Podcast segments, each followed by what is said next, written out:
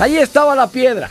La piedra, una piedra X a la mitad del camino de la vida. El distraído tropezó con ella. El precavido la vio antes de acercarse y previó qué podría pasar si se acercaba al peñasco. El pesimista culpó a Dios y a la vida por golpearse con la piedra. El positivo aprovechó la oportunidad y subió en ella para ver el camino más adelante. El necio se tropezó tres, cuatro, cinco y seis veces con la misma piedra. El sabio quiso tropezar con ella para aprender a no hacerlo nuevamente. El violento la tomó como proyectil para destruir cualquier cosa.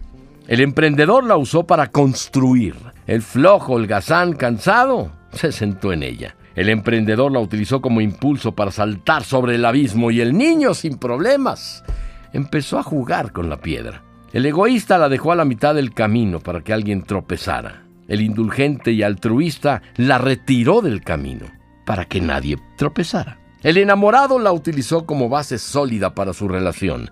El encaprichado solamente vio un obstáculo en ella.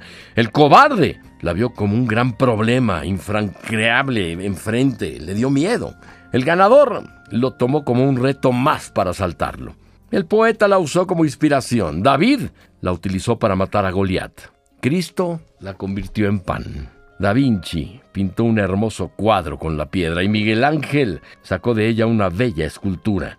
Y en todos estos casos la diferencia no estuvo en la piedra, sino en quien se topaba con ella. Si en realidad queremos, hasta una piedra puede ser el mejor de los maestros y nos puede enseñar algo. No existe piedra en tu camino que no puedas aprovechar para tu propio crecimiento.